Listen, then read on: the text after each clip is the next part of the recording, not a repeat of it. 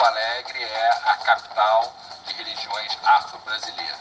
Tendo a ver o maior laboratório de democracia popular. A existência dos cultos de religiões de matriz africana no Brasil, e mais particularmente no Rio Grande do Sul, é seguramente o maior exemplo da generosidade. Muito bem, então começamos o podcast da Jornada Magos. Esse é o meu trabalho sobre ritos e rituais, a atividade, é, segunda atividade do TCT é, 5, atividade 5 do TCT 2, né? E a gente vai falar sobre ritos e rituais, e eu trouxe aqui para conversar comigo. Perfeito, Lucas. Pensem, lindo, perfeito. E ele é meu colega na bolsa, e eu vou deixar ele se apresentar aqui para a gente conversar um pouco sobre os ritos e rituais. Oi, pessoal. Uh, eu sou Lucas Bezen, eu sou pós-doutorando em Antropologia Social na URGS. Uh, em termos específicos, nasci dentro de uma terreira de, uh, da vertente G de Jexá. então, a minha relação com o batuque nunca foi necessariamente uma escolha, eu sempre não, não tenho um Lucas antes da terreira, né? Sempre já me construí e me percebi dentro da terreira. Então, uh, acho que tem uma, uma trajetória meio específica em relação a outras pessoas brancas que se relacionam com, com o batuque, né? E tô, tô muito feliz pelo convite da Jéssica. Acho que vai ser uma boa conversa. Eu acho interessante no podcast a gente dizer que somos brancos, porque não tem ninguém nos vendo a nossa cor. E, Exato.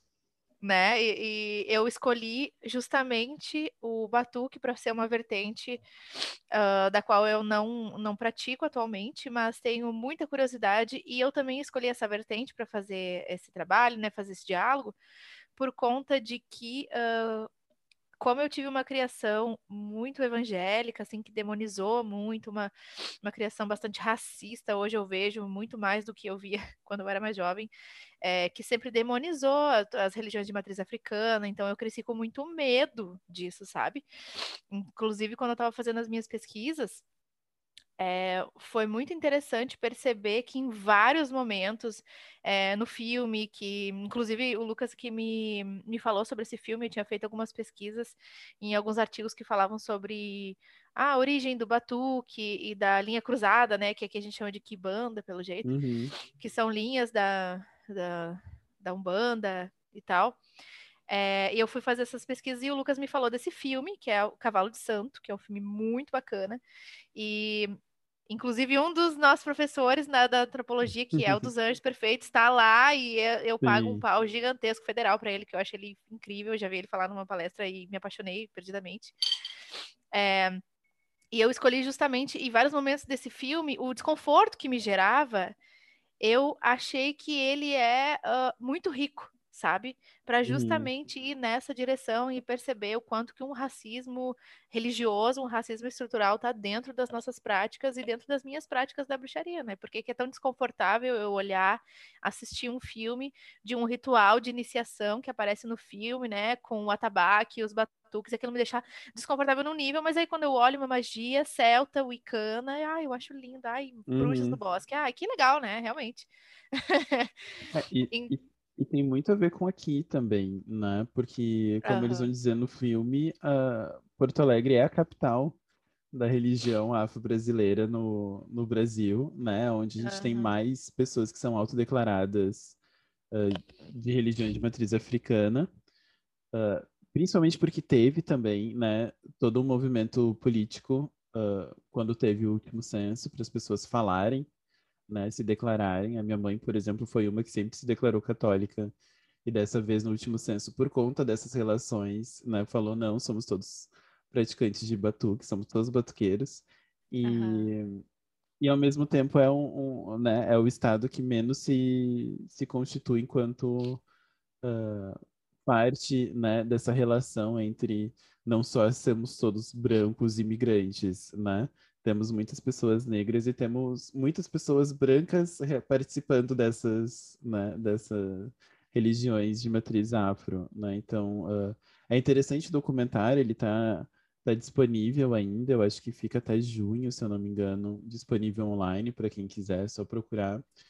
E, e eles falam bastante, não, o dos Anjos tem uh, muita pesquisa sobre isso. Eu acho incrível quando ele fala o quanto o espaço do terreiro é uma experiência democrática, né? Ah, eu tava pensando nisso agora! Sim. Porque é isso, é a mistura não só de raças, né, mas também de, uh, de uma aprendizagem, né? Porque o, principalmente as religiões de matriz africana, a gente não, não tem manuais, né? As pessoas que vão para livros, elas se frustram, porque é muito específico. Cada casa geralmente tem rituais específicos que são ditados né, pelos orixás específicos da casa, então vai ter modificações de uma para outra. E, e você só aprende na prática, né? É uma religião que depende do envolvimento e não é um envolvimento só de aparecer lá nos rituais uhum. específicos, né? Você precisa uhum. frequentar a terreira no dia a dia, você precisa estar lá ajudando a fazer oferendas, ajudando a fazer rituais, uh, né? Uh, se você não participa, você vai continuar sendo aquele espectador que começou indo numa sessão de umbanda para ter atendido e vai continuar fazendo só isso, né? Ela é uma, uma religião que você vai criando espaços, né? Tem muitos trabalhos de antropólogos nesse sentido, né? Um dos mais famosos é o antropólogo e sua magia, onde uh, o Wagner vai falar justamente sobre isso, né? Tem um capítulo inteiro que é ele entrevistando antropólogos e os antropólogos dizendo quanto eles ficaram entre um, dois, seis, um ano, né? Uh, entre meses e anos, assim, indo todo dia na casa, tentando lá até que o pai de santo ou a mãe de santo dissesse, ok, você já você demonstrou que você está sério, então você pode vir aqui para dentro. E outra coisa que acontece muito é uh, essas pessoas que começam pesquisando, depois largam antropologia e viram pais ou mães de santo, né? E uh, o Wagner vai falar muito sobre essa ideia do segredo, né? Quanto, quanto mais você entra dentro do segredo, mais você uh, se afasta de outras relações, né? Mais você se coloca dentro, assim. Então, acho que é, uh, é um pouco dessa experiência democrática por conta disso, né? Você não tem como participar passivamente. Você até pode, mas isso significa que você não vai entender o que, que é, né? Você não vai entender essas, uh, essas relações. Você só entende se você se coloca numa posição de aprendizagem, né? De uma posição onde eu não tenho o domínio sobre aquilo, eu não tenho conhecimento sobre aquilo. Eu preciso aprender com os mais velhos, né? Eu preciso aprender com a minha mãe de santo, meu pai de santo, os meus irmãos e irmãs de santos mais velhos. Então, uh, eu acho que é uma experiência democrática também nesse sentido, assim, né? A gente não sai dessa noção de que a gente teria um conhecimento que a gente pode adquirir para além daquilo, né? Você precisa do contato com os outros para para se desenvolver dentro, né? Uhum, a verdadeira observação participante por excelência da magia. Eu acho eu que achei... muita relação com as, com as experiências, principalmente de, né, de bruxarias como Wicca ou essas outras relações, né? Você pode pegar manuais na internet, mas né, você precisa ter outras experiências com outras pessoas, né? Claro, nossa, com certeza. Eu eu acredito muito nisso. E uma coisa que eu achei muito interessante também, que, que também foi falado no, no documentário, mas é, eu tinha, eu já tinha pensado nisso uma vez, quando eu pensei em visitar uma terreira, aqui confessionário, aqui nesse podcast confessionário. Uma vez eu pensei em visitar uma, uma terreira, né? Uh, depois que já está estudando a bruxaria e tudo mais, eu pensei em visitar e tal. E só que, claro, fui fui, depois fui surpreendida pela pandemia, daí não teve mais essas festas, né? Que infelizmente a galera não tá podendo se juntar, fazer o festeirê. Saudades. Ai, né? Uau, olhei, juro, olhei aquele documentário, foi gatilho! Galera, todo mundo se juntando para comer, sabe? Fazer as oferendas e depois comer, sair de barriga cheia, que nem o pessoal diz no, no documentário. É, mas eu achei muito fantástico, assim, que no final é, eles, eles justamente falam sobre essa experiência democrática e o quanto que essa experiência é, o quanto que o Batuque, na verdade é um, é um bando de modo geral, mas o Batuque ele é um, um, uma, uma, uma vertente assim religiosa que está justamente pelo bem do outro e está justamente uh, se apresentando no mundo, na sociedade, de uma maneira completamente assim é, aberta e oferecendo o, sabe, uh, o perdão, sabe, a anistia, porque o que eu ia uhum. falar que eu já que eu pensei quando eu fui na pensei na Terreira, que eu pensei assim, bom, vou aparecer lá. E aí imagina se um guia, um orixá, alguma coisa lá, olha para mim e sabe que os meus ancestrais foram todos arrombados. E daí vão chegar lá e vão olhar para mim e falar assim: sua arrombada, saia daqui, sua colonizadora. E eu ia dar. E tá tão errado? Não estão! Entendeu? Não estão! Eu não ia nem poder dizer, ai, que horror. Não, eles estão corretíssimos. E aí, no final do, do vídeo, que ele justamente, do documentário, né? Ele justamente fala isso: que se uma religião que está aberta para todo mundo, para uhum. todas as uhum. pessoas, inclusive pessoas que são, inclusive, né, descendentes, ou enfim, né, que, que fizeram parte de uma história colonizadora, racista, é, do, especialmente aqui no nosso estado do Rio Grande do Sul, que invisibiliza a população uhum. negra e as práticas religiosas da população negra, e é uma, uma prática que está aberta para essas pessoas, para quem quiser é, eles estão abertos, entendeu? É só tu chegar lá e tu vai ser tratado bem, e tu vai lá e vai receber uh, bênçãos e tudo mais. É, essa é a verdadeira o espírito da, da, da dessa prática, sabe? Eu, uhum. E se isso não é ser uma prática que é da paz, do bem, sabe? Isso não tem nada de demônio. o demônio é puro racismo, saca? É, eu acho que é, eu acho que é interessante porque é isso, né? Não dá para pagar que quando você sabe coisas que você aprende dentro do terreiro, é possível se fazer coisas para o mal, né? A gente está claro. lidando aqui com, com rituais e mas uh, de modo geral a maior parte das casas não trabalha, né? A maior parte das terreiras não trabalha com isso. E uh, a minha mãe de santo faleceu no começo desse ano, mas uh, eu lembro, por exemplo, de quando a gente entrava para fazer, né, entregar oferendas ou fazer rituais, principalmente quando precisa de ser na mata, e a gente ia passando e ia vendo outros, né? Uh, e alguns deles muito específicos, quando ela via que era alguma coisa, por exemplo, para amarrar alguém, para separar alguém, ela ia lá e desfazia. Ela ia lá e dizia: Não, isso está errado, eu vou desfazer corajosa. Óbvio, ela é uma mãe de santo, né? Não é a ah, gente. Ela é exatamente a pessoa chegar lá, entendeu? Ah, meu filho, eu sou hum. aqui, ó. Mas é acho que tem um pouco disso, assim, também, claro. né? Eu acho que é, é um pouco... Uh, um, um, agora eu não vou lembrar qual a qualidade, mas um, o, o Exu que fala, né, na é, no documentário ele fala justamente isso, né? De que a maldade não tá no Exu, não tá na Pombagira, não tá no Orixá, não tá nas entidades. É. A maldade está no homem, né? Exatamente. Então, exatamente. se a pessoa vá com, com uma má índole, ela vai ela pode fazer com que isso aconteça, né? Com certeza. Inclusive, e... eu posso. Eu, desculpa te me atravessei aqui. Não, não. Mas é, eu posso, nossa, experiências próprias que eu tenho de pessoas da igreja, de, de né, não, uhum. não, generalizando, mas assim, é, já recebi oração, sabe? Quando eu decidi que eu ia sair, eu recebi uma oração que era praticamente vai que o diabo que te carrega, vai pra puta que pariu, uhum. sabe? E, é, e era uma oração, entendeu? Assim, então as pessoas podem fazer com as práticas aquilo que elas acham pertinente, muitas vezes. É, a maldade, ela tá no, no ser humano, realmente.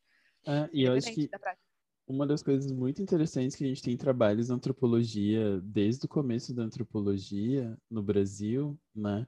Uh, com Nina Rodrigues e outros antropólogos do começo né, do século XX, é essa, primeiro essa noção de perseguição, né, que sempre teve e a antropologia sempre relatou, mas também essa inclusão, né? Então a gente tem, por exemplo, muitas pessoas LGBTs que ia mais e vão se reconhecer dentro do terreiro, né? E justamente porque as entidades, os orixás nunca vão desrespeitar essas pessoas, entendem isso uhum. como um processo identitário, a gente tem uh, figuras né, uh, dentro uh, do panteão né, das religiões de matriz afro, que são orixás, por exemplo, que mudam de sexo durante o ano, né? tem relações entre dois orixás do sexo masculino, ou que né, produzem essa energia masculina. Então, assim, tem toda uma relação uh, que, ao mesmo tempo que existem essas histórias, esses relatos, não produzem isso enquanto identidades, né? Mas possibilitam que dentro das nossas, né, das nossas políticas identitárias, como a gente fala, uh, possam ser entendidas e serem né, uh, bem recebidas dentro desses espaços. Então, principalmente pessoas trans, né? A gente tem muitos relatos eu estava tentando lembrar agora o nome daquela participante do BBB, que foi a primeira mulher trans a entrar. Ela, por exemplo, se formou dentro de uma terreira, né? Uh, depois, até uh, quando ela saiu, vazaram, né, entre aspas, fotos dela recebendo o orixá dela e tudo mais, né? E, e eu lembro que foi o, um ponto de debate na época, né? Quando, sei lá, devia estar surgindo o Twitter, alguma coisa assim, é, são edições bem antigas. Uh, era justamente isso, né? Do quanto receptivo é, né? Tanto o candomblé, quanto o batuque, quanto as religiões de matriz afro de um modo geral, né? E eu acho que tem um pouco essa noção de de se a gente está olhando para o bem e a gente quer o bem, né, o, o resto que a pessoa tem, né, se apaga. A relação é, ela é importante ali. É uh, secundário. Então, acho que é, é por isso, por exemplo, que né, a gente pode misturar pessoas de diferentes cores, diferentes etnias, né, diferentes identidades sexuais por conta disso. Assim, a gente consegue uh, tem uma noção de tentar entender o ser humano, né, por aquilo que ele faz, né? A gente tem muito, tem muito uh, essa uh, essa mentalidade, né? O ser humano é aquilo que ele faz, não aquilo que necessariamente ele representa, uhum. né? Então, também tem algumas coisas que podem ser difíceis para uh, né, pessoas de outra religião, como, por exemplo, uh, se o orixá perdoou, não sou eu que vou ficar no meio, né? Então, uhum também tem que ter uma noção de um bom coração, no sentido de, ok, a pessoa errou, faz parte, né? A gente vem aqui para errar, a uhum. gente está aqui para aprender. Então, se a pessoa errou e ela né, foi perdoada, ela fez todos os seus rituais uh, né, para voltar, não é a gente que vai ficar no meio, assim, né? Uhum. Uh, então, uh, acho que tem, tem muitas noções, assim, principalmente eu que como falam dentro do, do documentário, eu cresci numa família batuqueira, mas ao mesmo tempo muito católica. Então, e isso não é em nenhum momento, né, por conta de todo o sincretismo que existe. A minha casa é uma casa que tem tanto batuque quanto umbanda, né? Então, uh, os sincronismos são muito fortes, né? Tem imagens de santos católicos, né, em todos os lugares. Eu, por exemplo, comecei a muito mais uh, utilizar o que a gente chama de vultos, né, que são essas representações uh, dos orixás que não são a partir né, de, uh, de uma imagética católica, muito recentemente, assim, né? Uma amiga minha me deu um vulto do, de Xangô ano passado, por exemplo, foi o primeiro vulto que eu tive, assim, uh, realmente, que eu coloquei no meu quarto, por exemplo, uhum. né? E até então eu era filho de Xangô, mas também uh, São Miguel Arcanjo, né? Que é a, representação, a sincronicidade com, uh, com a, a, religião católica. Então, uh, sempre ficou para mim muito muito ambíguo às vezes essas relações, por exemplo, que estavam colocadas e que daí vem o, as coisas que não fecham, né, nesse sincretismo, que é essas noções de culpa, né, desse bem e desse mal muito maquiavélico, né, hum. muito bem separado, e que são coisas que vão, quando você vai cada vez mais frequentando o batuque, vai aprendendo mais, deixam de fazer sentido, né, porque uhum. não não fazem parte desse desse imaginário e da forma como esse panteão se comporta, né? Não tem, uh, tem uma série de disputas, por exemplo, que a Igreja Católica jamais admitiria, como, por exemplo, quando a Oxum seca a vida de todo o mundo, né? Quando, ela, uhum. quando os orixás masculinos não deixam elas participarem das decisões, uhum. a Oxum diz, bom, vocês não têm o poder da reprodução, eu vou secar os rios, eu vou secar, ninguém mais vai se reproduzir, nada mais vai se reproduzir enquanto vocês não deixarem eu entrar. E as mulheres uhum. entrarem nessas discussões. E é a partir disso que elas ganham poder, né? Ou a gente Sim. tem uh, a, né, a Orixá Yansan ou Oiá, dependendo da, da nação, uh, uhum.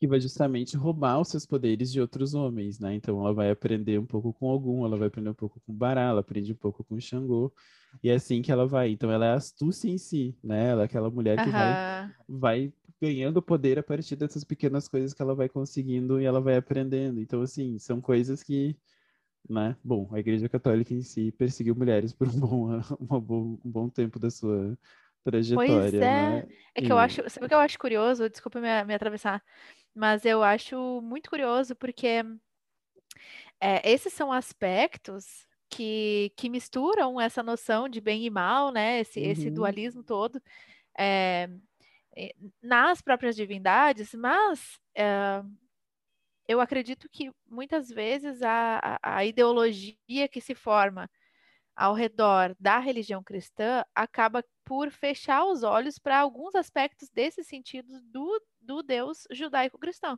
Uhum. Especialmente se a gente está falando de Velho Testamento. Nossa, Porque, assim, total.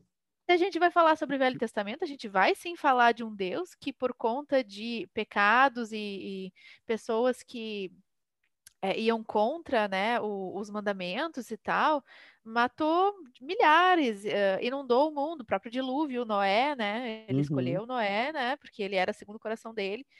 E o resto, foda-se, entendeu? Matou todo mundo. E, e assim, é, eu acredito, eu, às vezes eu acho que também acontece de que a, isso eu, eu boto nas costas do, do, das pessoas, sabe? Às vezes da má interpretação ou às vezes da interpretação tendenciosa, porque é muito bom eu eu vou perseguir as mulheres por conta de, claro, um, fator cultural, um, um fator que não tem a ver, quer dizer, sempre tem a ver no sentido de que a cultura está sempre permeando a religião, né?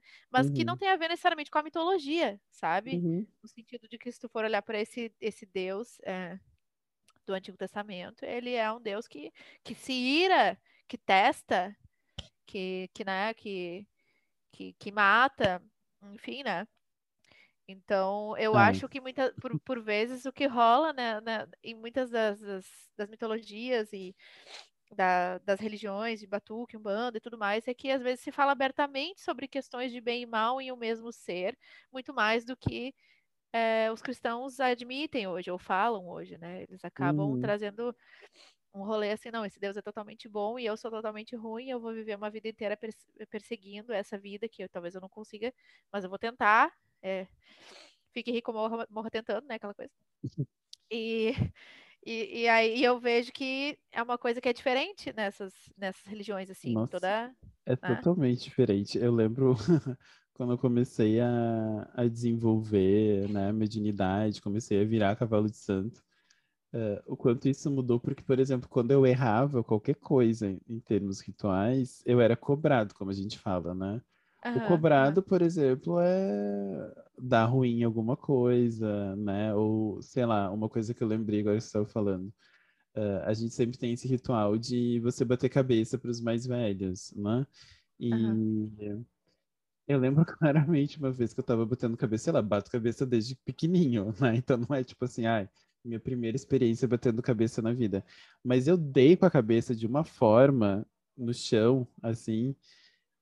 E daí depois eu pensei, nossa, certo que foi alguma coisa errada que eu fiz e que eu precisava pedir perdão para minha mãe de santo por ter feito. Então, por isso que eu dei uma cabeçada daquela forma.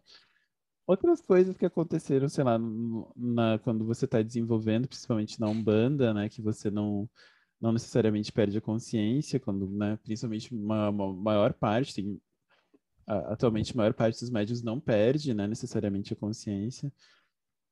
Mas de coisas, por exemplo, eu estava desenvolvendo, estava lá girando maravilhosamente, e, e daí você é muito estranho falar, mas você tem impulsos, assim, né? Coisas que você faz e que não necessariamente passam.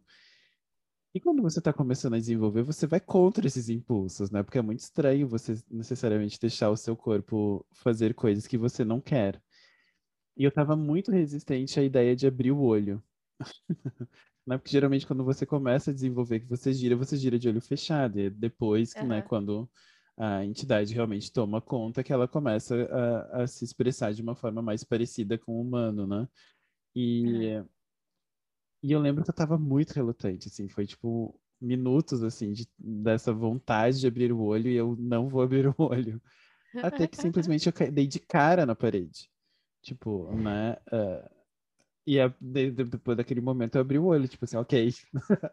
e daí tem um pouco nesse sentido, né? Você poderia interpretar como uma coisa, ai, nossa, que entidade ruim, te jogou na parede. Mas na verdade a cabeça dura era eu. que uhum. supostamente estava ali para desenvolver, para possibilitar que essa entidade viesse ao mundo, né? Que ela pudesse fazer o seu trabalho e que eu fosse um meio para isso né? Uhum. Mas eu estava tentando ser protagonista de alguma forma, uhum. né? Eu estava querendo não abrir o olho, eu estava querendo comandar aquilo, né? Uhum. E, e para mim foi muito difícil nesse processo, principalmente de desenvolvimento, onde você tem que ir contra essas né, pressuposições de bem e mal. Enfim, uh, é, é, é, muito interessante. E de volta para aquilo que eu falei, né? A gente aprende na carne, né? Não, Sim, não na, tem na outra, outra experiência. Total.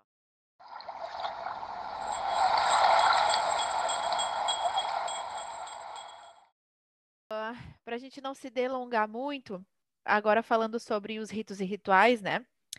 É, eu fiz uma pesquisa geral que falava sobre o que, que necessariamente é um rito, o que, que na verdade, né, foi colocado lá como uma definição, pesquisei no dicionário, botei no Google, né? E aí, o que eu achei no Google foi o seguinte: que um rito é um conjunto de regras e cerimônias que se praticam em qualquer é, prática religiosa, culto, religi religião, seita, enfim. Enquanto que o ritual é uma prática específica, é o ato mágico que tem por finalidade orientar uma força oculta no sentido de uma ação determinada. Né? No, acredito que o, o ritual é, seja algo que faz parte mesmo da, da própria magia em si, né? Que é um ato que, que transgride o físico, né? Que vai além disso é, com um fim específico, né? E aí, uh, dentro disso, eu queria. Uh, eu imaginei que eu trouxe aqui um ritual que né? A gente selecionou aqui, eu e o Lucas antes conversando, a gente selecionou um rito para a gente conversar sobre, justamente nessa perspectiva, né? De, de colocar, como diz o, a palavra que eu sempre lembro do Lucas quando eu falo, que é justa posição, que é a palavra maravilhosa. Então, assim, se a gente colocar em justa posição, entendeu? Ritos, rituais.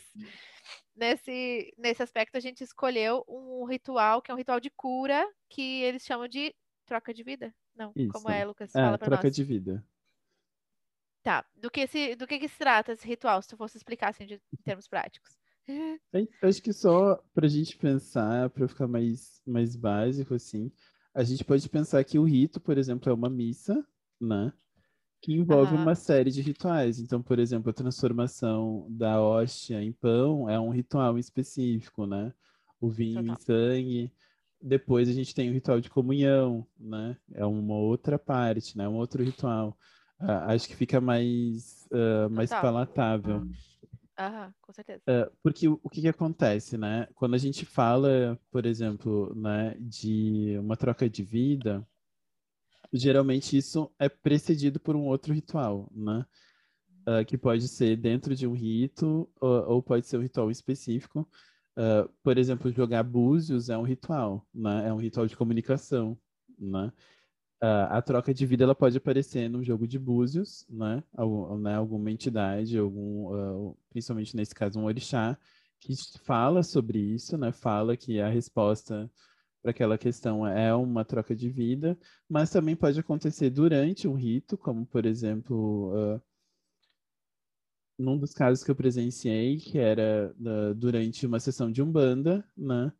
Que uh, uma das entidades, que no caso até é, é meu padrinho, né? dentro da, da religião, veio falar comigo no fim da, da sessão, porque ele tinha um recado para o filho, pro filho dele, né? Para o meu, pro meu Dindo.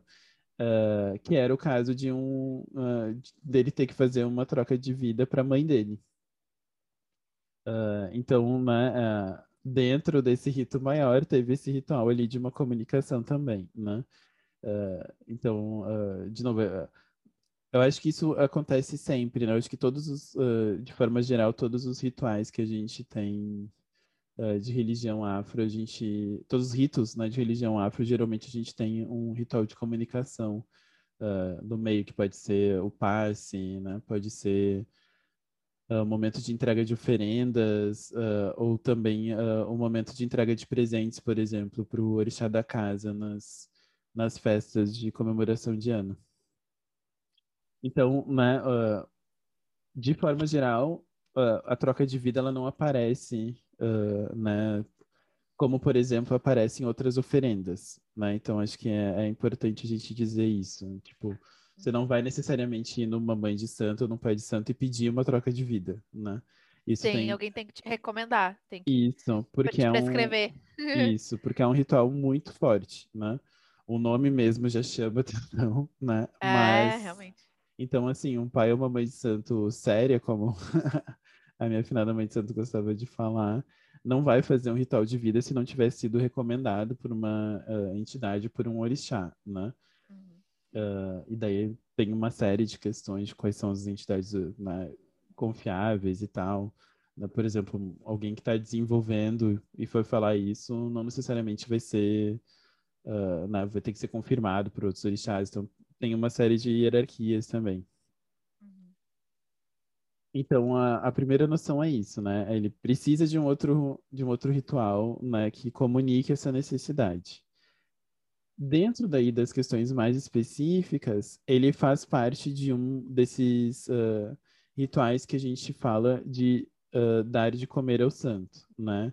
Então, a gente pode... As mais conhecidas são as oferendas, né? Todo mundo que já minimamente passou numa casa de santo... Uh, ou numa terreira já, né, já viu, já, já foi mandado fazer uma oferenda ou qualquer coisa, porque é a forma mínima de comunicação. Né? Daí a gente tem formas maiores, como né, oferecer uh, animais e tal. E dentro das oferendas, uh, nesse caso em específico, a gente trabalha com o ossanha, né? Que é uh, o orixá relacionado à medicina, né? Ele é o, o orixá que é o dono das folhas, é o dono das ervas, né? Então ele é o, o orixá que detém o conhecimento sobre as propriedades uh, medicinais, né, das plantas e das uh, e das ervas, né? Então, uh, de forma geral, quando a gente está falando de doenças doenças muito específicas, a gente trabalha com ele, assim como a gente também trabalha com o chapanã, né? Mas o chapanã por uma vertente de aproximação com o Iku, que é o uh, a entidade da morte, né? Uh, mas enfim, nesse caso específico a gente trabalha com ossanha. Uh, o ossanha, para quem não conhece, né, uh, imageticamente, ele não tem uma das pernas, né? Então uh, tem toda, né, todo um, um conto para falar sobre isso, mas foi justamente para salvar pessoas que ele corta a sua própria perna para afastar a morte. Uh, é muito interessante, né? Tem vários tem várias dessas histórias que a gente vai aprendendo, né? Que loucura. É, então, uh, como ele troca a perna dele, né, para salvar as pessoas da morte, é ele que faz esse ritual de troca de vida, aonde a gente claro. troca partes do corpo, pode ser o corpo inteiro, que a gente oferece ao sanha para ele afastar a morte. Né? Então vem dessa, dessa história, né? Desde, uh, eu estou tentando lembrar o nome em específico, né? Mas uh, agora não me vem. É, tem, depois eu posso olhar ali no livro. Eu não, não lembro o nome, mas uh, então o ritual ele, né? Esse ritual da troca de vida ele reproduz essa noção. Então o que acontece é que a gente faz uma oferenda normal para o sanha, né? Com as suas uh, especificações e o Ossanha, por ser um, um, orixá masculino, geralmente a gente entrega um apeté, né? O apeté é um preparado de ba batata que você vai misturar azeite de dendê, né? Isso vai mudar de, né, de ritual para ritual, principalmente entre nações, né? Aqui, ah. só abrindo parênteses, aqui no Rio Grande do Sul a gente tem Oiá, a gente tem uh, Jeje, a gente tem Jexá. A mais tem um comum... regional também, né? É. Vai mudando, batata, por ex... milho. É, e são diferentes, né? Sai de uma outra bacia, não é a mesma bacia uh, do, do candomblé. Uh, a gente também tem Nagô aqui, uh, enfim. E geralmente então a gente coloca esse apeté, né? e quando a gente vai fazer o ritual de vida, o que a gente faz é a troca de vida, a gente molda esse apeté para uma uh, porque a gente quer trocar, né? Então, por exemplo, o meu avô, quando eu estava com problema da perna, a gente molda, né, o apeté para uma forma de perna. Uh, quando é uma coisa mais geral, por exemplo, nesse caso que foi uh, na recomendação para mãe do meu dindo, uh, foi de um, a gente faz o corpo inteiro, por exemplo, né? quando é uma doença, talvez quando não se sabe, né? Enfim, ou quando é uma questão mais geral mesmo de de mal-estar de saúde. Uhum. Uh, então, uh, feita essa oferenda, né, a gente uh, daí tem o ritual de como que você dá, né, para pro porque não é simplesmente fazer a oferenda lançar em qualquer lugar, né? Então, é, né, o, é, é interessante porque agora eu estava pensando, né, o, o ritual da troca de vida, ele vai, né, tem 500 mil rituais que você faz, porque, por exemplo, o próprio fazer oferenda é um ritual específico, né? Você não uhum. pode, tem uma série de pressuposições, por exemplo, você não pode ter tomado café. Uhum. Uh, uhum. Você, uh, de forma geral, tradicionalmente, você não usa nenhum tipo de utensílio eletrônico, né? Uh, Sim. Então, de forma geral, você tem que fazer no fogão, né? Então, por exemplo, botar batata para cozinhar no, no micro-ondas é uma invenção moderna, geralmente não se faz, né? Eu sou dos mais antigos que realmente não gosto. Quando eu vou fazer, eu faço tudo. Então, por exemplo, se eu tem pipoca, eu vou estourar pipoca na panela, né? Não vou uh, estourar no micro-ondas ou numa pipoqueira específica. Uh, e então tem todo o ritual de como você faz, né? Você, por exemplo, não faz uma oferenda cozinhando outras coisas, né? Você faz realmente aquele ritual. Dependendo do que você está fazendo, você tem que recitar, né? Canções, uh, rezas, enfim. E depois disso, geralmente o que acontece é que é a mãe de santo ou pai de santo ou algum, né, alguma das, dos irmãos ou irmãs de santo que trabalha na casa que vai fazer essa oferenda, né? E depois você tem o ritual que vai acontecer na terreira em si, né? Então vai acontecer próximo do quarto de santo, como a gente fala, que é onde vai ter uh, né, os assentamentos, onde vai ter toda a energia da casa. E, e daí é, difere um pouco. De modo geral, como a minha casa ela trabalha né, com uh, o batuque e com a umbanda, uh, a primeira parte né, do ritual em si é com uma defumação, né? Então, uh, defumação com, uh, né, usando carvão, né, uh, aceso na, no bico do fogão, e daí com uma série de ervas, né, que daí depende muito da mistura, do que, que tem disponível na época, enfim. Então, o primeiro ritual é você fazer esse de purificação, você benzer, né, você defumar as pessoas né, que estão uh, ali para fazer o trabalho. Uh, de modo geral, isso acontece então na terreira, como dentro da terreira com pés descalços, não é nenhuma roupa, uh, por exemplo, com cores consideradas pesadas, então preto ou qualquer cor escura, né? Uh, e sem poder cruzar braço ou perna, né? Que também é uma coisa muito importante, porque daí tem todas essas questões de que tanto as cores escuras quanto você cruzar, você não está receptivo, né? Essa energia fica acumulada ainda. Então você faz esse primeiro ritual de defumação uh, e depois então se passa essa oferenda, né? No ritual de defumação, geralmente uh, uh, se canta músicas do baraco, porque a gente vai estar trabalhando com o ritual de batuque, né? Oferendas é, faz parte do, uh, do batuque. Então, o ritual de defumação você faz com, com rezas do bará, que é... Uh, na minha vertente a gente chama de bará, mas é o, o Exu, né, do, uh, do candomblé. Aqui é interessante falar que é a entidade, o orixá, né, tem também essa aproximação que foi feita depois por conta das relações com a religião católica, de chamar os eguns de Exu e Pombagira, né? Uh, mas são outra, é outra qualidade, a gente pode depois entrar mais a fundo, não sei se você quer entrar mais a fundo agora, mas tem uma separação entre o orixá, Exu e Bará, e o, as entidades, né? Os eguns, ou que é uma outra, uma outra qualidade né, de entidades uh, que se trabalha, e daí dentro dos eguns você tem uh, os Exus e as Pombagiras, por exemplo. Né? Então são, são qualidades diferentes. Uhum. Mas... Aqui tomando notas. é, porque o Jeje e o Ijexá, eles vieram uh, de um lugar na, na, na, região de Banto da África, aonde não se falava uh, sobre orixás, se falava sobre vodus. Quando uhum. vem para cá, que a gente começa a utilizar a, a, a nomenclação uh, de orixás e começa a se misturar, né? Porque lá você não tinha, como a gente faz aqui, que numa terreira você tem o panteão inteiro, né? Na África, uhum. você tinha cidades, que cada cidade tinha um orixá específico. Então, você tem a cidade uhum. de Oxum, a cidade de Xangô e tal. Uhum. Uh, e é aqui que você vai ter essa reprodução, né, de um lugar só, uh, todos esse, esses panteão, o panteão inteiro. E lá, uh, a gente tinha essa denominação do Vudum Elebara, e depois vira o Bará aqui.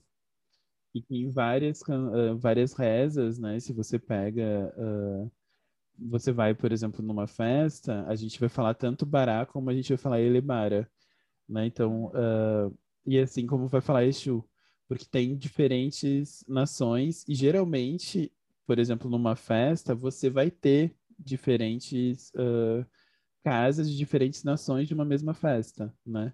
Porque a gente não se relaciona só com, uma, com as pessoas que são da mesma nação. Então, quando a gente canta também nas festas, a gente canta para invocar todas as, né, todas essas entidades que não são só, por exemplo, da Jeji Jexá. Uhum. Mas então, né, explicando isso, então por isso que a gente fala bará, né? E a gente começa com ele, principalmente em ritual, qualquer ritual, né? A gente tem que começar com bará, porque ele é quem faz essa comunicação, né, com os orixás, é ele que chama esses orixás para a terra. Então, quando a gente faz rituais de corte, primeiro coisa que a gente corta para é o bará, não se faz nada numa casa de santos sem o bará e sem o Exu, né? Uh, ele é o orixá mais novo e também é o orixá que faz essa comunicação. Então, a gente começa no ritual de defumação com ele. E depois, então, a gente canta né, uh, rezas uh, para o Ossan em específico, enquanto se passa né, essa bandeja na pessoa de forma geral, né, a gente vai ter, sei lá, umas três, quatro pessoas auxiliando ali a mãe de santo para também, né, cantar junto, porque enquanto isso está acontecendo de forma mais específica, a mãe de santo também está pedindo, né, está falando coisas altas, porque daí isso é uma outra pressuposição das religiões de matriz afro, né? A gente trabalha com essa ideia do axé e o axé ele passa, né? Ele tem que ser falado. Né, você nunca pede, por, por exemplo, na religião católica, que você pode simplesmente né, fecha o olho ali, né, faz uh, o, sinal de reza e você pede para você mesmo, dentro da sua cabeça, as coisas. Não. Tudo que você pede para os orixás tem que ser falado, né? Porque a gente pressupõe que axé é movimento. Então, se você fica com a, nessa noção só para você, uh, isso não está circulando. Então, isso não vai ser ouvido, isso não vai ser recebido em algum outro lugar. Então, quando a gente está fazendo esses rituais, de uma forma geral, né, enquanto as pessoas estão rezando, né, fazendo essas rezas, por isso que a gente faz, faz essas rezas né, abertas, a gente canta muito, porque é isso, a gente quer chamar né, esse orixá para ali. E a Mãe de Santo, de forma geral, a Mãe ou Pai de Santo, né, uh, vai também falar coisas. Você deve ter visto que em vários momentos do, do documentário mostrava né, essas entidades falando né? É, é muito, é muito falado. Depois que termina, uh, né, a gente termina de passar e tudo mais, uh, essa oferenda ela é arriada no quartinho de santo, né, que é um lugar onde ninguém tem acesso, tirando as pessoas mais próximas da casa. E depois ela vai ser entregue uh, né, num, ritual, num lugar onde o Ossanha trabalha, né? Uh, daí pode, pode depender de acessibilidade, então pode ser uma mata virgem, onde tenha né, pedras, porque ele trabalha também com Xangô, pode ser em algum lugar mais específico, uh, perto da praia, enfim, daí também depende muito né, uh, em termos de acessibilidade, do que, que tem mais próximo da casa. Uhum. E daí, geralmente, nesse ritual, uh, vai a mãe de santo para entregar, uh, ou pode ser algum filho de santo que né, já seja mais antigo na casa, enfim. Outra pressuposição que eu esqueci de falar é que durante todos esses rituais, né, uh, quando a gente está cantando, né, a gente também bate sineta, né, porque também é uma forma de chamar os, os orixás. Também não existe ritual dentro da da, né, da religião de matriz afro, onde a gente não bate a sineta. Né? Uhum. Às vezes tem mais que uma também, né, para aumentar, mas sempre tem a, a sineta tocando.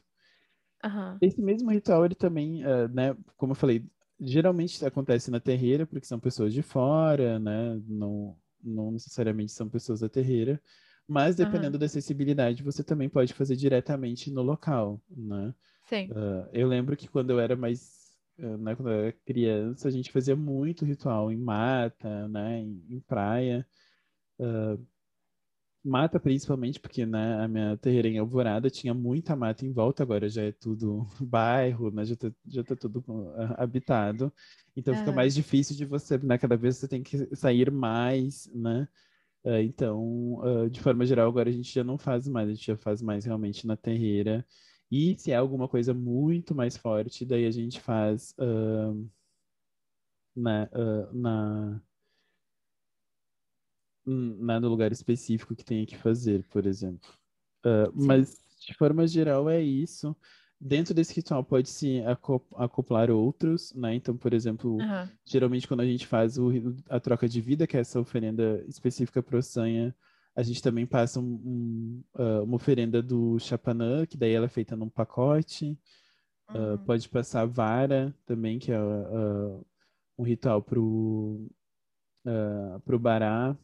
Enfim, uhum. né, pode se acoplar outras, outras, outros rituais de cura, né, ou outros uhum. rituais de limpeza junto ali para né, fortalecer esse processo. Mas, de forma geral, o ritual né, de troca de vida é, essa oferenda em si. Sim. No caso, ele chama troca de vida por conta é, das oferendas. É, qual é essa relação é, em que tu troca de vida com os animais que vão ter tá sendo oferecidos ali? Ou tu, qual é essa? Eu, eu fico intrigada com esse, uhum. com esse uhum. título. Sabe, claro que para afastar a morte, né? Tem a questão, toda essa questão, eu acho que faz sentido. Uh, mas por, se tu fosse dizer assim, porque tu acha que o ritual leva esse, esse nome? Hum. Eu acho que tem uma coisa na, na religião afro que é não necessariamente o nome faz sentido. Que eu acho que é, é, interessante a gente pensar, porque isso também é uma pressuposição tá. muito católica da exegese, né? Dessa ideia de você pressupor. Uhum. Eu acho que é, se fala troca de vida porque está se falando desse, dessa história, né? Pelo menos na minha concepção é isso. Você está falando sobre essa história do Sanha e você quer que ele reproduza essa história onde ele realmente, uh, né? Fingiu estar morto, então ele conseguiu trocar a vida dele, uh, né? Uhum. A perna dele pela vida dele. Então ele fez essa troca de vida. Quando a gente faz essa oferenda com, né, você reproduz ali uma perna ou um corpo, você está fazendo, né, você está chamando ele para fazer isso de novo, né? Você está chamando ele para, eh, de forma geral, as oferendas elas remetem a isso, né? Uh, por exemplo, Xangô come uh, em Gamela, não em Alguidar, por, por conta de relações que ele teve com uh, uh, né? Ele foi proibido de comer como os outros orixás, ele só pode comer em gamela. Então tem uma série de questões que as oferendas reproduzem, né? E quando a gente faz essas oferendas, a gente está tentando reproduzir é, essas, né, uh, uh, essas histórias. Uh, odus, odus, lembrei o nome. a gente está reproduzindo esses odus para uh, para trazer o mesmo efeito, né? Uhum. Então, nesse sentido, é troca de vida porque a gente está né, reproduzindo e com uh, o APT a gente reproduz qual o efeito que a gente quer, né? Uhum. Então é uma forma também de dizer para o sangue, tipo, não, não é a perna que a gente quer trocar, né? A gente quer trocar a cabeça, né? Então tem um pouco dessa comunicação, né? E... simbólica. É, e isso vai ser falado, né, pela mãe, pelo pai de santo, pela pessoa uhum. que está passando a oferenda, né? Esse uhum. pedido sobre o que, que é, o que está acontecendo.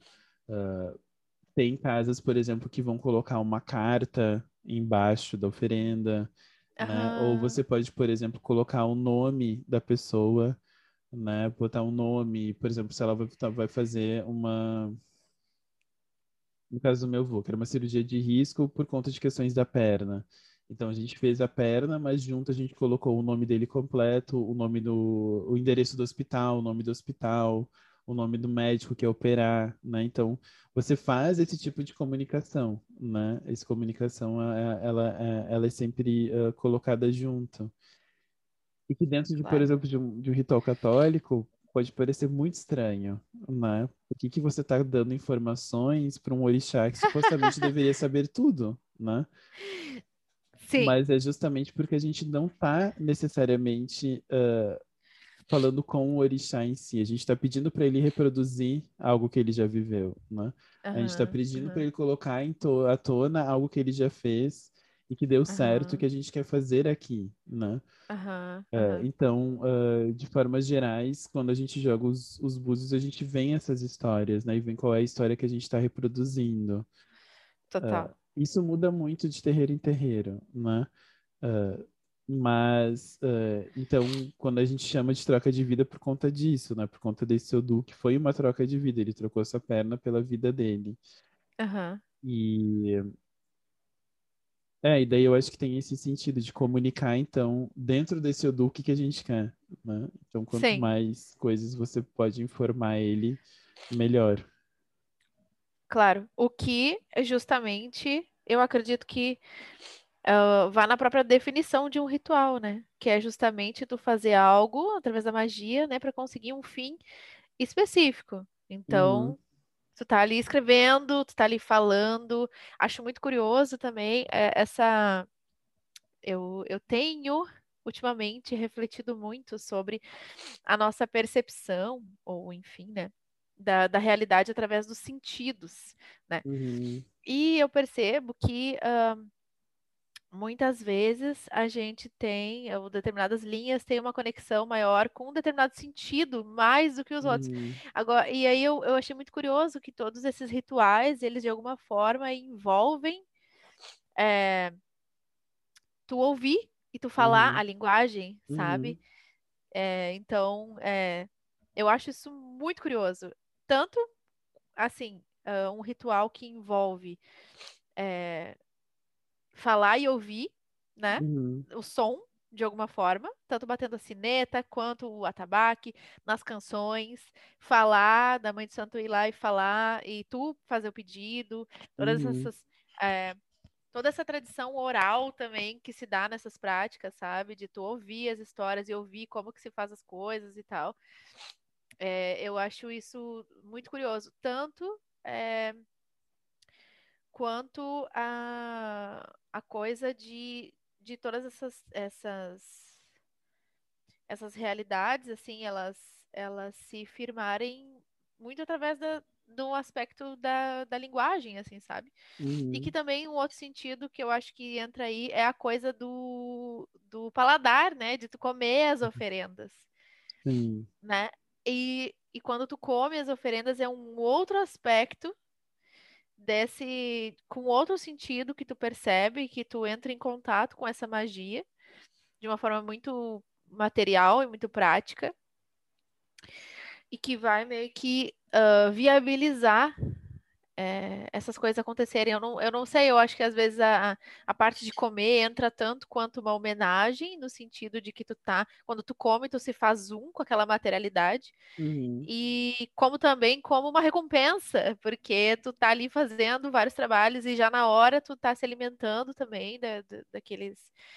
E no sentido de que as entidades também estão te dando algo em troca, que é uma coisa também que eu sempre coloco Uhum. em contraposição com com o, o, cristianismo no sentido de que é, tu não, de modo geral, tu não recebe, tu, tu é ensinado a não querer receber nada em troca nunca, Uhum. nunca, e tu sempre só dá, dá, né, e tal, e não, e não recebe. Então, eu acho isso muito legal, e ao mesmo tempo, já trazendo um outro aspecto que eu quero trazer aqui nesse podcast, que é Uhum. com relação a é, como que o Batuque uh, meio que se fundou, né? Como que a Umbanda e né, o Candomblé, a Umbanda é, se ramificou para o Batuque, para a linha cruzada, né? Para a Kibanda aqui no Sul.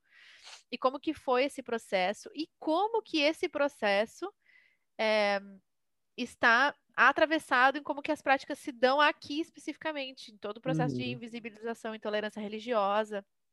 No documentário até fala sobre é, o Ai, se eu falar bobagem, que eu sou ignorante, mas assim, um axé que foi colocado no centro ali do mercado público. É, que, que, quem fez foi essa figura curiosíssima do príncipe custódio, que eu acho uma figura. Olha, eu fiquei curiosíssima, fiquei intrigadíssima quando eu soube que houve um príncipe, entendeu? Se não me engano, ele era britânico, era isso? Não, ele era africano, mas teve, ele veio para cá, pelo, até onde eu sei, por conta de questões com a coroa britânica, coroa invasões britânica. e tais na, Exato. na África. Exatamente. Né? Ali na dinastia na... de Glefé, nação GG, na Nigéria, é. era o rolê dele. É, eu anotei aqui. É, e ele, nossa, ele era uma figura emblematiquíssima. Ele vivia em poligamia, entendeu? ele, ele fazia suas magias e tal, é, mas para elite aqui, a galera sabia que ele fazia, mas passava um panão e tal. E nesse Até meio hoje, tempo. né? Exato! Até né? hoje a gente tem essa noção de estão lá, né, passando leis para não ter sacrifício de animais e tal. Sim. Mas ao mesmo tempo saem Exatamente. ali das suas sessões e vão de noite para terreiras, né? Exato. Uh, até a gente tem uh, essa noção que é muito falada de que a terreira boa é uma terreira longe, né? Quanto mais longe a terreira é melhor.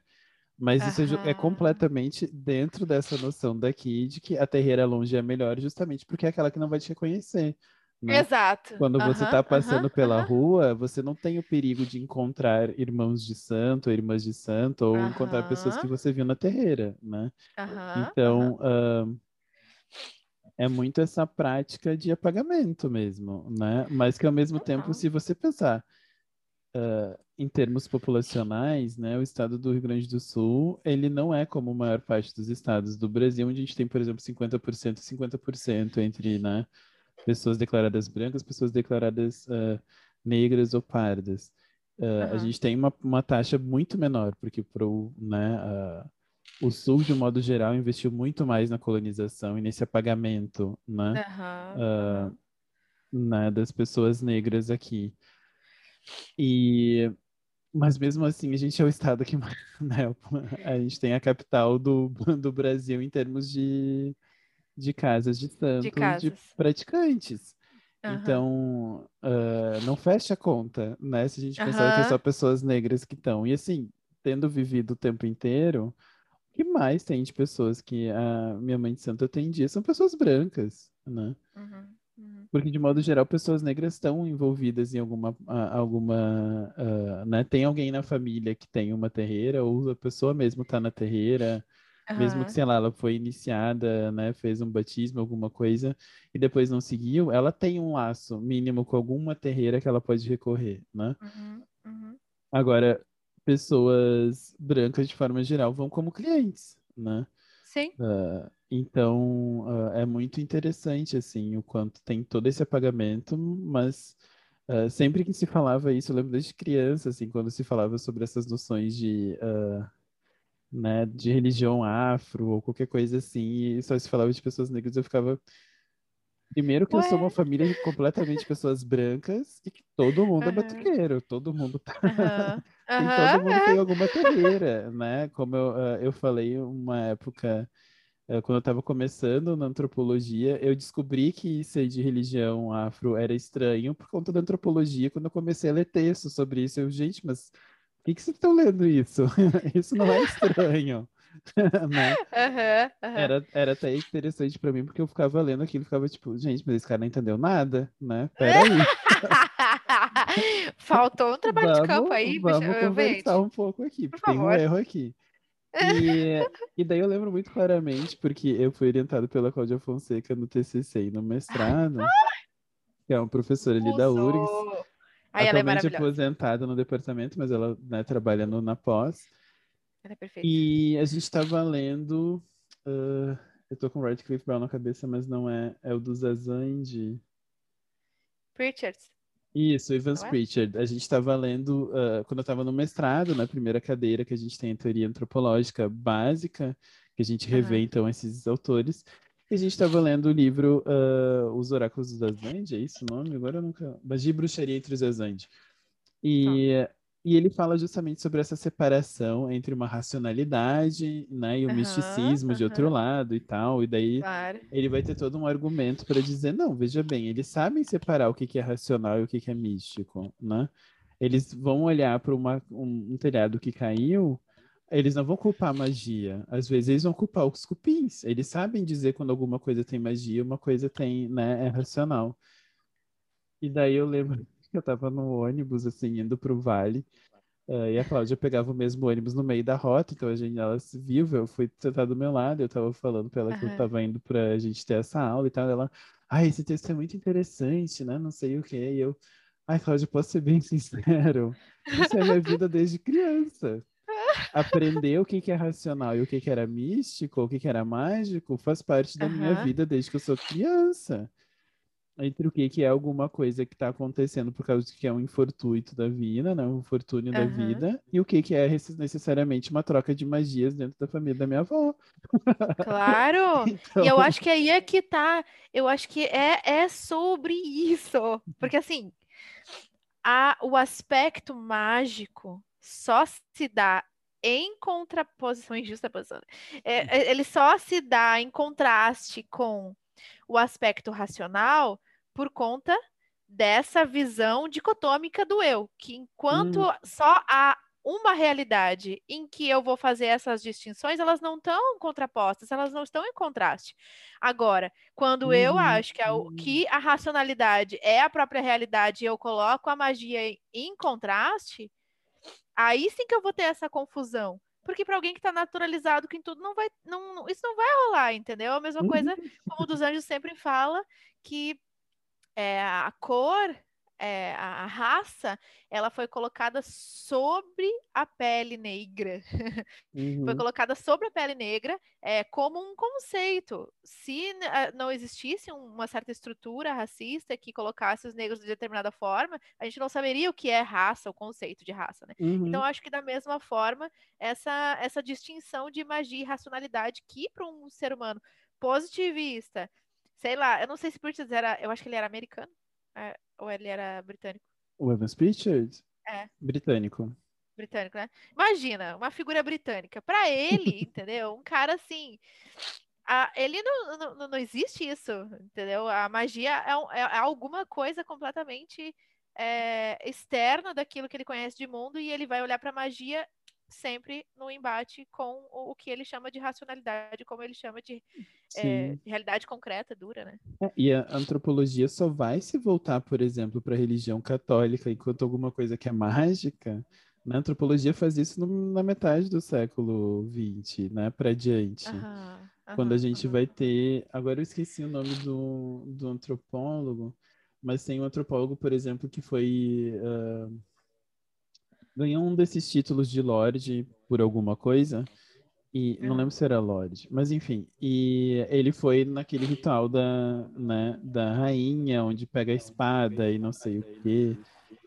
E E ele faz então essa análise desse ritual como um ritual, né? Como alguma coisa mágica, onde ele foi transformado. E, uhum. E daí é interessante por conta disso, né? Até então, essas coisas, essas noções do místico estavam só nos, nos povos primitivos, né? Uhum. Os selvagens, entre aspas, né? É, não era Sei. algo que era possível dentro da, da religião católica ou dentro do, né, do, uhum. do antigo mundo. Mas, e eu acho que essa é uma mentalidade que está aqui desde sempre, né? As pessoas Total. não veem Total. o catolicismo como algo também está fazendo essa justaposição entre o que, que é racional e o que, que é místico. Né? Não, com certeza, meu Deus, as pessoas não levam em consideração isso e, e, e, e, a, e o quanto que isso está completamente arregado e, atravessa, e atravessa todas as questões de moralidade, ética, uhum.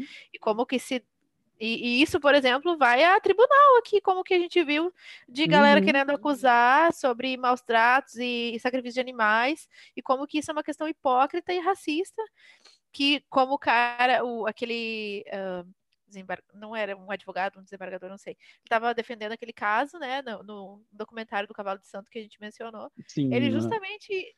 Oi? É na sessão pública que teve na STF, né? Isso, isso aí. Ele estava justamente falando isso, o quanto que era hipócrita essa acusação e racista, que enquanto as vidas de, de meninos jovens negros na periferia eram assassinadas todos os dias e não tava aí galera fazendo, é, botando processo judicial, indo pra rua, porque a uhum. vida do, dos jovens negros não vale absolutamente nada. Agora, a galinha da terreira, essa realmente tem que ser defendida. Essa merece ser vivida, né?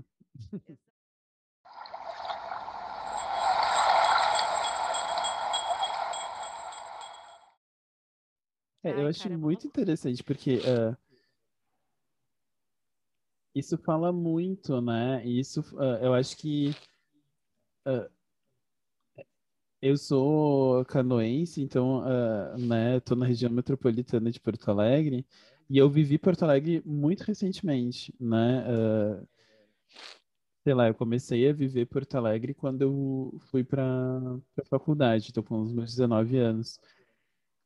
E é muito interessante porque, assim, nesses últimos anos, Porto Alegre tem sido recolonizada pelas pessoas negras, né? Ela, ela uhum. tem sido reapropriada. Então, a gente tem agora uhum. uh, o circuito, né, afro... Uh, que vai falar sobre esses lugares, né? Tem essas visitas guiadas, então a gente vai para uhum. praças, né? Para lugares públicos para falar sobre esses lugares, como esses lugares estão sempre relacionados, né? E sempre estiveram relacionados com a história negra.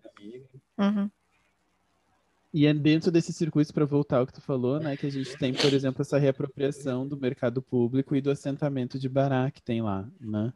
Isso, e... é isso aí e que dentro dessa construção desse circuito negro se fez, né, no cruzamento né, máximo ali do mercado público, uh, um mural, né, de pedra com uma chave, porque a, chave é a, uma das representações do bará, né? Uhum. Justamente o bará ele é, ele é o orixá das encruzilhadas, ele é o orixá dos caminhos e dos encontros, né? Uhum. E o mais interessante dentro do mercado público é que justamente ele reproduz um encontro de, de, né, de caminhos, ele tem uma encruzilhada dentro dele. Total.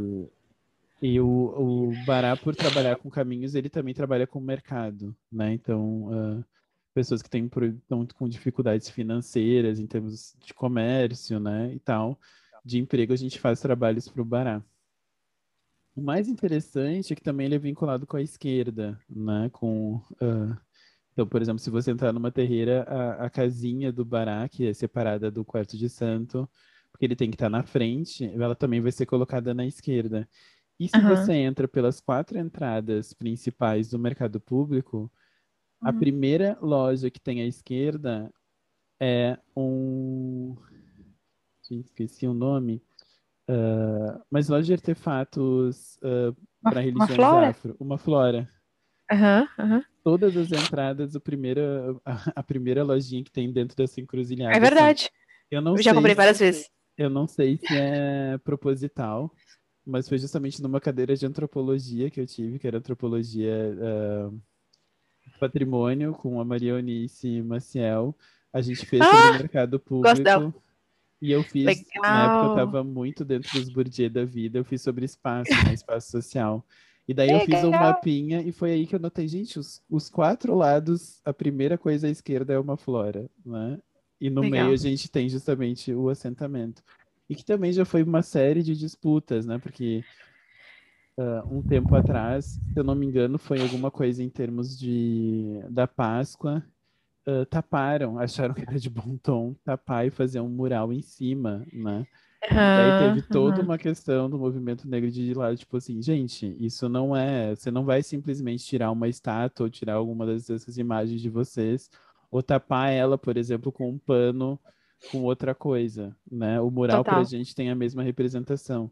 Mas aí, uhum. depois de muita disputa, conseguiram fazer com que eles deslocassem para o lado, né? O, uh, esse mural que foi feito em cima, uhum. né? E ele é, eu não sei se ele, se ele né, é mostrado no documentário, mas quando é mostrada a festa do Bará, né, ela é feita justamente ali no meio. E eu acho que é uhum. interessante dizer que, por exemplo, a gente tem essa noção, né, de que o príncipe Custódio fez um assentamento ali quando estava sendo construído. Uhum. Uh, e daí teve toda uma predisposição dos brancos de então vamos escavar para achar isso. E as pessoas de matriz africana disseram, gente, primeiro, a gente faz assentamentos com coisas de barro. Né? Os assentamentos não são feitos com materiais, sei lá, de porcelanato que você vai escavar e vai estar tá lá. Né? E não teve nenhum tipo de sedimentação de pedra para né, fazer ficasse perfeitamente. Então, tipo, as pessoas disseram, vocês podem cavar, não é, não é essa a pressuposição. E a segunda pressuposição é que quando você Ai, enterra gente. um assentamento, a energia fica ali, né? Sim, não é, é porque cara. não vai achar que ela não vai estar tá ali. E até conseguir explicar que era uma questão né, de, uh, de materialidade, né, teve uma série de disputas de pessoas querendo, então vamos escavar, se a gente achar, tá tudo bem. Daí vocês têm a comprovação. Que volta de Meu... novo para essas disputas, né, de como uh, né, a religião também uh, católica ela se faz, né, nessa construção dos relicários, né? Uhum. Para você ser santo, você tem que ter, né, tantas uh, agora eu não lembro necessariamente como é que é o nome que se fala, mas né, você tem que ter bens materiais, né, para dizer que aquela pessoa existiu e tal. Uhum. E e daí também tem essa transposição tipo, ah, então se existiu, a gente tem que encontrar algum resquício, né? Uhum, uhum. Mas enfim, é, é, justamente isso. Não, mas uh, a ideia é que você tem aqui uma população enorme de pessoas que fazem essa relação ali. Você acha que isso vai deixar de existir porque a gente não vai encontrar uma quartinha de barro? Né? Ou Sim. necessariamente o assentamento que é feito numa pedra, como que você vai saber quando você está escavando o chão que aquela pedra é um assentamento? Né? Qual Sim, é a marca exato. que aquela pedra vai ter quando é, você vai encontrar vai ter, 500? É, vai estar registrado em cartório, assentamento. É, então é, eu acho muito interessante, assim, eu acho que conta um pouco sobre essas relações, né? Uh, quando a gente faz esse circuito, principalmente, uh, e ali aparece, né, a Cidade Baixa de uma forma geral, ela ganha esse nome não só porque tem, né, toda um, uma descida, né, tinha literalmente um morro que dividia o centro de Porto Alegre da Cidade Baixa, mas também porque era um território negro, né? Ela é Sim. também baixa por conta de um, né, de um racismo uh, colocado da, da, elite. Totalmente. E era um lugar Totalmente. que era completamente uh, como é que se diz, uh, né, você não tinha um aterramento, então tinha muita, era um lugar meio pantanoso, assim, né, você não tinha necessariamente, uh, a, a cidade baixa em si toda é aterrada quando se faz, né, aquela, o viaduto ali da Borges, onde uhum. você começa a ter acesso, então essa elite começa, né, nesse processo de gentrificação da cidade Total. baixa e cada vez Sim. mais empurrando, né, os negros para a periferia. E assim, cada vez mais tu está sendo gentil, gentil, porque foi um processo de higienização racial uhum. que rolou, que e, inclusive esses tempos eu vi uma palestra a respeito de uma tese de doutorado da Daniela agora me fugiu o sobrenome, mas eu coloco o, o, a referência, que ela fez um trabalho justamente sobre territórios negros em Porto Alegre e sobre uhum. essa higienização, e, e, ela fez um mapa de ah. Porto Alegre, muito legal, fantástico, eu vi ela falar num seminário. E Nossa, ela faz, me fez... dá o nome, porque eu quero realmente. Pode deixar, eu tenho o trabalho dela salvo, ela é fantástica. É... E ela fez mapas de Porto Alegre, ao, uhum. cronologicamente, né, datados, e o quantos uh, o, o, a população negra, né, era, estava uh, colocada em determinados uh, locais, especialmente cidade baixa, uhum. uh, aqui, aqui mais região central, e eles foram sendo colocados para a periferia de maneira agressiva. Tem, ela traz uhum. reportagens no jornal é, de, de enfim, colunas de jornalistas falando que, que as pessoas faziam várzea e que as, agora que a Porto Alegre estava querendo colocar cidadãos de bem. né? O discurso Aqui... sempre se mantém, né? A sempre. gente só vai reatualizando ele. Cara, eles botaram abaixo clubes sociais negros que tinham aqui, uhum. tanto lá na, na coisa da baronesa, como é o nome? Uh... Eu tava tentando lembrar como é que era o primeiro nome. É, alguma coisa da baronesa. Peraí que eu anotei aqui em algum lugar. É algo como quintal. Uh, é quinta da baronesa, não é? Uma coisa assim. Algo assim. Mas eu coloquei aqui. Arial da Baronesa. Arial. Aí, é isso aí. Foi quase. Que tal? Foi é quase muito bom. Geralmente, quando você faz esse, né, esse circuito, porque daí vai o ônibus, né? Você, é, é um programa da prefeitura. Arraial, não é? Pode ser. Pode ser que eu tenha anotado. Uh, Errado. E... Eu anotei. No meu caso, a gente terminou lá, né? Uh. E daí é muito interessante, porque de, de, modo geral a gente tem que levar alimentos e tal, e no final a gente faz esse, né, faz essa entrega. Pelo menos quando eu fiz, uhum. uh, foi assim. E é um lugar de resistência até hoje, né? Porque total, continua total. tendo. É, ele fica na Cidade Baixa ainda. Uhum. Foi uma, uma terra, né? Que essa baronesa doou, né? Para uhum, uh, uma comunidade negra quando eles foram libertos, né? Ganharam sua alforria. E até hoje tem disputas na justiça de que eles, né? Não teriam direitos e tudo mais. Uh, Nossa, então é muito interessante como até hoje, né, tem essa tentativa de tirar eles dali, né? Uh, enfim, é, com isso certeza. É completamente. Eu não sei se tu. Hum.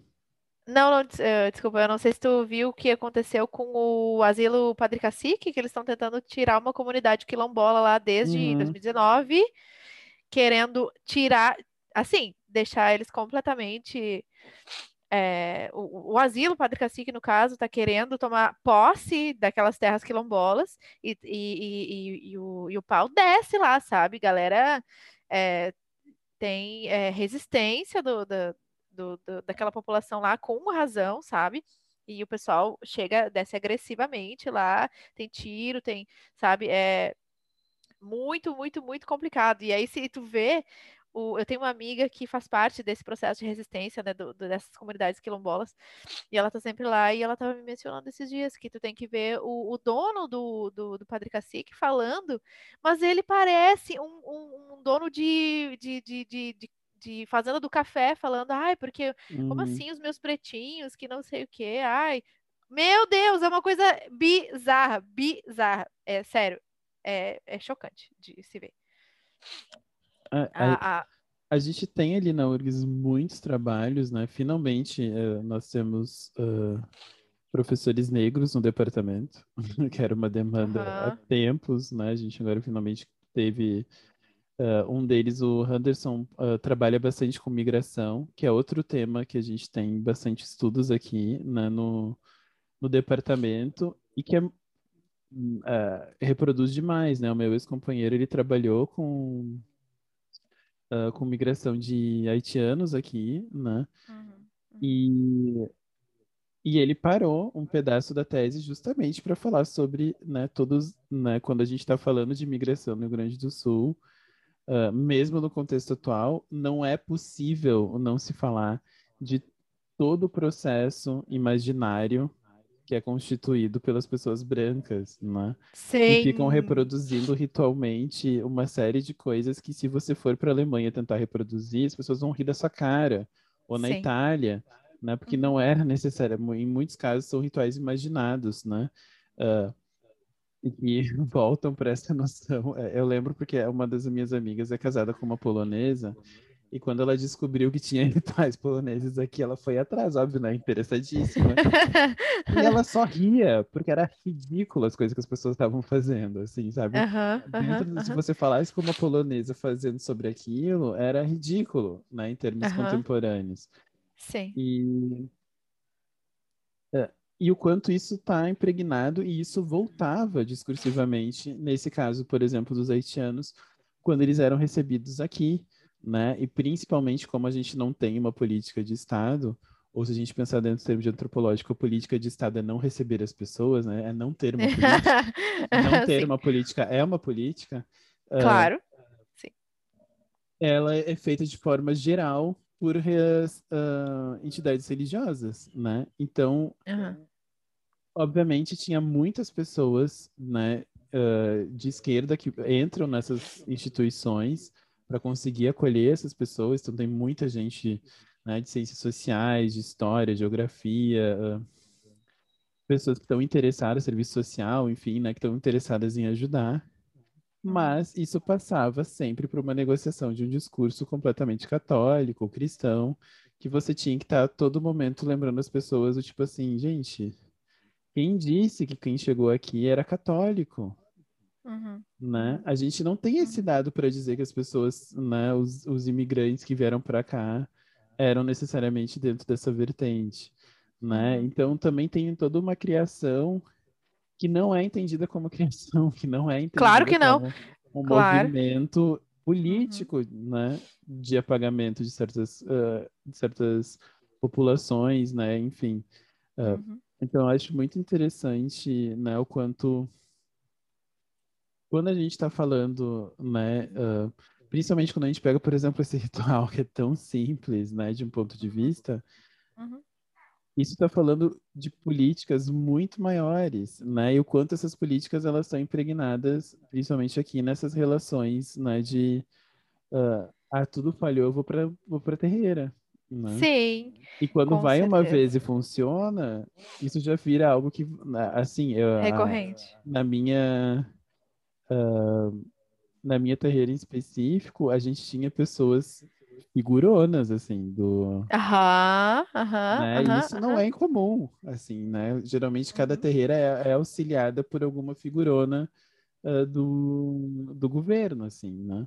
Total, uh, total, A gente tinha uma, por exemplo, que a gente sabia, ah, a desembargadora vem hoje, né? Então, só para um spoiler, assim, né? Aham, e assim, uh, né, uh, a minha mãe de santo nunca cobrou a mais por conta do poder aquisitivo das pessoas. Na verdade, o que ela fazia era cobrar menos por conta de poder aquisitivo.